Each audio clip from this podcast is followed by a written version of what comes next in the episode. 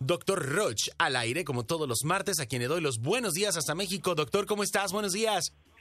Muy bien, Pollo, buenos días y buenos días allá a todo el mundo y a todos tus radioescuchas que te escuchan en toda la Unión Americana. Así es, mi querido Doc, y bueno, contentos de poder enlazarnos contigo una vez más, como cada martes, y este, y pues bueno, con buena vibra y con un tema que dejamos pues no a medias, porque la verdad es que se concluyó bastante bien, pero que, que, que digamos que eh, es como... para más. Ajá, oye, Doc, es como una cena de, de, cuatro tiempos y, nos quedamos a la mitad, ¿no? Todavía. Más o menos. Más o menos. Infidelidad, se perdona, no, híjole. Sí, es muy fuerte el tema, pero además hay muchas ideas. Por eso yo te decía que es que es ser infiel algo subjetivo, pero bueno, vamos primero, si te parece, como haciendo un brevísimo resumen de dos, tres ideas básicas. Correcto. Y, avanzando, porque el tema da para mucho pollo. ¿Por qué? Porque es un tema actual. ¿Sí? Mira, por ejemplo, bueno, haciendo una síntesis, la pregunta sería, al aire, ¿qué expresiones tú usas para justificar tu infidelidad? Esa sería la pregunta en, Twitter y en Facebook.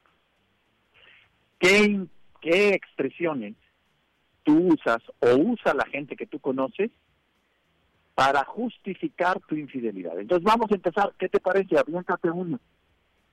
Yo te empiezo con una. Nunca te cambiaría por unas buenas pompas.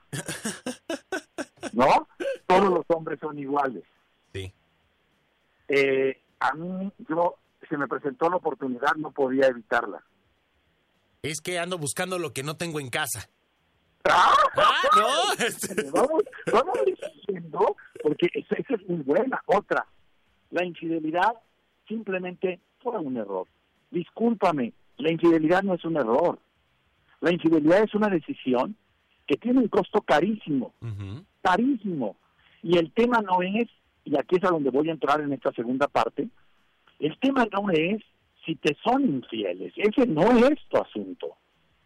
El único asunto del que tú eres responsable es si tú le eres fiel. La peor infidelidad es la infidelidad a ti mismo. Cuando una persona es infiel, en realidad de quien está hablando es de él. No es la relación la que justifica el que tú seas infiel. No, de entrada déjame clarificar eso.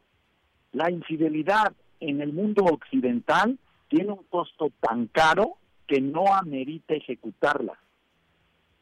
En el momento en que tú vas a ser infiel, si tú nada más dimensionas el que lo que estás haciendo se publique en un periódico como a los artistas y lo escuchan y lo ven tus hijos y tu mamá y tus hermanos, automáticamente es un excelente modelo de imaginación para frenarte porque en realidad es, ah, bueno, voy a hacer infiel, pero voy a hacer tan astuto que nadie se dé cuenta. Eres igual de infiel.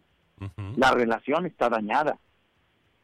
Y en este daño hay un costo, no solo hay un daño en la relación, hay un costo que luego yo volteo y le digo, a ver, tiempo, la infidelidad no es un error, es una decisión carísima.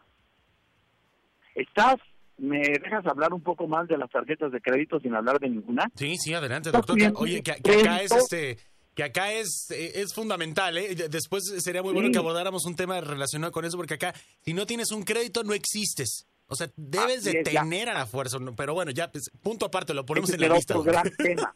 es otro gran tema.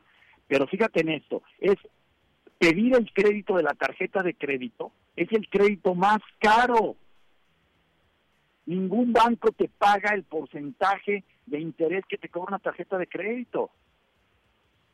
Pero todavía peor, pedir crédito de un agiotista es todavía más caro. Porque dentro de lo costoso que es un agiotista que te dé el dinero en cash, te pone en riesgo de tu vida. Tú no me pagas y voy por tu persona. Entonces, es lo mismo con la infidelidad. Eh, la gente me dice, me orilló a ser infiel porque no me daba ni actividad sexual, ni cariño. A ver, espérame, espérame, espérame. Antes de ser infiel hay muchas otras decisiones previas que se pueden tomar para, para hacer que tu relación de, de pareja florezca. Ninguna relación de pareja está sana. Lo que no se vale es que tomes una decisión que primero daña a tu persona porque la infidelidad es de la persona que es infiel, no del que es infiel. Entonces, la preocupación es estar vigilando a mi novia, a mi marido y a mi esposa y a mi esposo y, buscarle en el, en el Facebook y pedirle la clave de su celular. No, mi responsabilidad no es infidelidad, esa es otra cosa que vuelve paranoica a la gente. Y por eso mucha gente ya no quiere tener relaciones afectivas de compromiso con alguien. ¿Por qué? Porque tienes que estar vigilando al otro como si fueras un policía o peor, como un detective, porque hay que buscarle hasta donde lo que no dice y hasta los lugarcitos donde qué recadito puso y, mandó la foto y si le... ¡Qué horror! ¿Le diste like? ¿No le diste like? Este... Ah, Imagínate. ¡Qué horror! ¡Qué horror! Eso no es una relación, porque la base de la relación es confianza. Y cuando tú muestras esta necesidad de verificar si te son infiel, hay desconfianza, estás matando la relación con la esencia de la emoción que, que, une la relación. Entonces, actos de desconfianza generan alejamiento en la persona.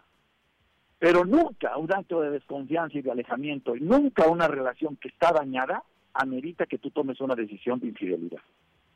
Por el daño que ocasionas a ti, de infidelidad a ti mismo, y por el daño, daño que ocasionas a la persona y a toda la familia. Es una bomba atómica que además, déjame decirte algo, pollo, es una bomba atómica que vas a recordar desde el bien que la cometes hasta el bien que te mueres. Exacto. O sea, eh, parejas que han sido infieles, fueron infieles hace 20 años y la perdonaron, ok. Pero ahí sí. Pero regresaron. Y entonces, ¿qué sucede cuando regresan? Parece que toda la relación de pareja, ah, sí, mi papá es que le fue infiel a mi mamá. Oye, ya, ya hasta lo etiquetas por un acto que hizo hace 3, 4, 15 años. Y que además fue un asunto de tu papá con tu mamá, ¿no? O sea, digo, afecta efectivamente a toda la familia, pero bueno, eh, como tú lo dices, eh, eh, realmente entonces, Doc, la infidelidad es una afectación directamente a uno mismo, es decir, a quien la comete. Evidentemente hay, un, hay un efecto colateral, hay un daño hacia las personas que rodean, pero creo que esta parte es trascendental porque como tú nos dices y rescataré un fragmento de lo que nos aportas, nos estamos fallando a nosotros mismos. Y eso es gravísimo. Y el tema es este, pollo, que cuando tú eres infiel a ti mismo, fíjate lo que te voy a decir, entonces tú no tienes palabra. Es decir, cada vez que tú haces una promesa, nadie tiene la garantía de que la vas a cumplir. Por lo tanto, tu incapacidad de tener confianza y relaciones sanas está muy lejos. Y eso genera un elemento que nadie del hombre moderno quiere tener, soledad. La soledad no es estar rodeado de nadie. La soledad es no tener a alguien de confianza tan cercana que se pueda comprometer contigo porque cree en tu palabra, porque cree en tu compromiso. Y eso es lo que nos hace sentir solos. Pollo, por ejemplo, tú me dices, los martes, Doc, quiero que estés al aire. Perfecto. ¿Qué estamos haciendo? Cumpliendo. Exacto. Cuando cumplimos, ¿qué está sucediendo? Yo estoy siendo fiel a mí y tú estás siendo fiel a ti. Entonces, ¿qué tenemos? Una relación cordial. Ahí hay una relación de aprecio y de valoración. Y en principio de cuentas lo hacemos por la responsabilidad y el profesionalismo, que a cada uno nos compete, pero al mismo tiempo y en una segunda instancia, por el cariño y por la relación eh, o la amistad que existe. O sea, es decir, no me quedo mal a mí y no le puedo quedar mal al doctor porque él confía en mí. Y viceversa. Es fiel a su palabra. Exacto. Y lo mismo sucede en una relación. Tú dices, llego a las 11, llegas 15 a las 11, wow. Pero dices, llego a las 11, llegas a las once y media, tu palabra está en duda. Hay una infidelidad al cumplimiento de tu palabra. Por eso yo decía, es muy importante la lealtad, pero no hay que dejar de subrayar la diferencia entre fidelidad y lealtad. Fidelidad es cumplir tu compromiso, empeñar tus actos para que se alineen a tu palabra. Eso es fidelidad. Y cuando una persona empeña sus actos para que se alineen a sus palabras dadas, tiene algo que se llama poder de la opinión, poder de la palabra. Y eso genera confianza. Y la base de las relaciones es la confianza. Entonces, una persona que no es fiel no provoca confianza, por lo tanto no tiene relaciones sanas. Sus relaciones serán de dependencia, de manipulación, de apego y todas esas relaciones terminan en soledad y en frustración. Hoy en día, por eso el grado de suicidio y el grado de soledad y el grado de frustración del ser humano se convierte en que eh, vivir es doloroso, pollo. ¿Cómo? Yo no les entiendo. Vivir es doloroso porque en tu compañía, en tu equipo de trabajo no hay afecto. Porque en tu equipo de trabajo no hay compromiso. Mira, el compromiso la gente le tiene miedo. Yo les digo, bueno, ¿saben el beneficio de comprometerse? ¿Sabes el beneficio de cumplir tu palabra? Mira, te voy a dar algunos indicadores. Uno, cuando tú cumples tu palabra o te comprometes, fíjate lo que te voy a decir, genera sustancias en el cuerpo que se llaman endorfinas. Y eso genera salud, te evita ir al médico, te evita comprar medicinas. Y eso genera buen humor. Y eso genera una hormona que se llama adrenocorticotropina que genera creatividad. Y una persona creativa vende, y una persona que vende tiene dinero. Me expliqué el... Y además un detalle, una persona que se compromete, fíjate esta dosis, el compromiso es el antídoto a la medicina para eliminar el miedo en tu vida. Cuando yo tengo gente que se me acerca y me dice, tengo miedo de vivir, toda mi vida es un desastre, me fueron infieles, no, no te fueron infieles, tú has sido infiel, sí, entonces ahí está el problema. El problema no es que tú hayas sido infiel, el problema es que tú hayas sido infiel. Esa frase me gusta y, la, vamos a postear, doctor. El compromiso es el antídoto. Sí.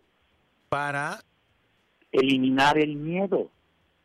Que el miedo es algo que no debemos de permitir que surja en nuestra vida. Confianza. Claro, el miedo te paraliza y te lleva a tener acciones que no corresponden, que no son para tu bien. Una persona con miedo mata. Una persona con miedo se droga. Una persona con miedo agrede. Una persona con miedo traiciona. Entonces, uno de los grandes elementos emocionales que tenemos que aprender a manejar, el miedo no hay que tenerle miedo. El miedo hay que darle la dosis que la que lo elimina. Exactamente. La dosis que lo elimina es una dosis. ¿Tienes mucho miedo? Aprende a comprometerte. Cuando una persona aprende a comprometerse, su miedo disminuye y también, anótalo, su ansiedad. Ok. Entonces, cuando la ansiedad disminuye, pollo, no comes tanto, no gastas tanto, no exageras los problemas. Una persona ansiosa tiene un problema de 10 y la hace de mil. sí. ¿A quién viste? ¿Por qué lo viste? Le están viendo las pompas. Le coqueteaste, le diste like a esa persona. Le está siguiendo una vieja fuerada en, en, Instagram. En Instagram. Estoy exagerando, ¿ves? Estoy exagerando. Entonces tú dices, caray, ya como una presión. No, existe una persona a la que le falta el compromiso, que se siente insegura y se siente con miedo. Una persona con miedo e insegura le falta comprometerse. ¿Cuál es el antídoto de una persona? El antídoto cuando estás triste, cuando estás solo, no es irte echarse unos drinks y emborracharte, pollo, eso no resuelve. No. Porque no estás modificando la realidad. El antídoto es cumple tu palabra. Fíjate cómo la belleza de la vida es tan simple. Y cumplir tu palabra es decir, me voy a poner, me voy a bañar y me baño. Me voy a levantar a correr y me levanto a correr, aunque a la hora de levantarme diga, ay, no, no, dije que me levantaba, me levanto. Entonces la gente me dice, eso es disciplina, no, eso es inteligencia y se llama compromiso. Exacto. Y cuando tenemos este tipo de acciones, oye, la vida cambia. Entonces recuperamos la alegría de vivir, recuperamos la alegría de trabajar. Yo les digo, no se trabaja, trabajo en equipo no existe, existe la vida en equipo. Y la vida en equipo existe cuando lo que une al equipo, que le da vida, es el compromiso. Y cuando tú tienes el compromiso, tienes fidelidad. Y cuando le fallas o tienes duda de la fidelidad, la fidelidad es una decisión. Antes de serle infiel a una persona, tienes muchas decisiones previas. Vas a terapia. Tomas un entrenamiento con el doctor Roche para echar un anuncio. este, vas y ves unos videos en YouTube de alguien que te puede alimentar. Te compras un libro sobre el tema. O sea, hay muchas decisiones previas. Vas y te peleas con tu pareja. Eso es lealtad. Estamos de la fregada, tú no cumples tu palabra, yo necesito más cariño. Pues sí, pues tú necesitas más cariño porque el cariño que tú necesitas nadie te lo puede dar. Eres una, un sin fondo. Entonces ahí viene la discusión. Entonces cada uno pone de su parte para hacer que el trabajo se construya al final. Y es tener vida en equipo. Esta vida en equipo se hace en familia, se hace en empresa y se hace en pareja. Y este es un acto de amor.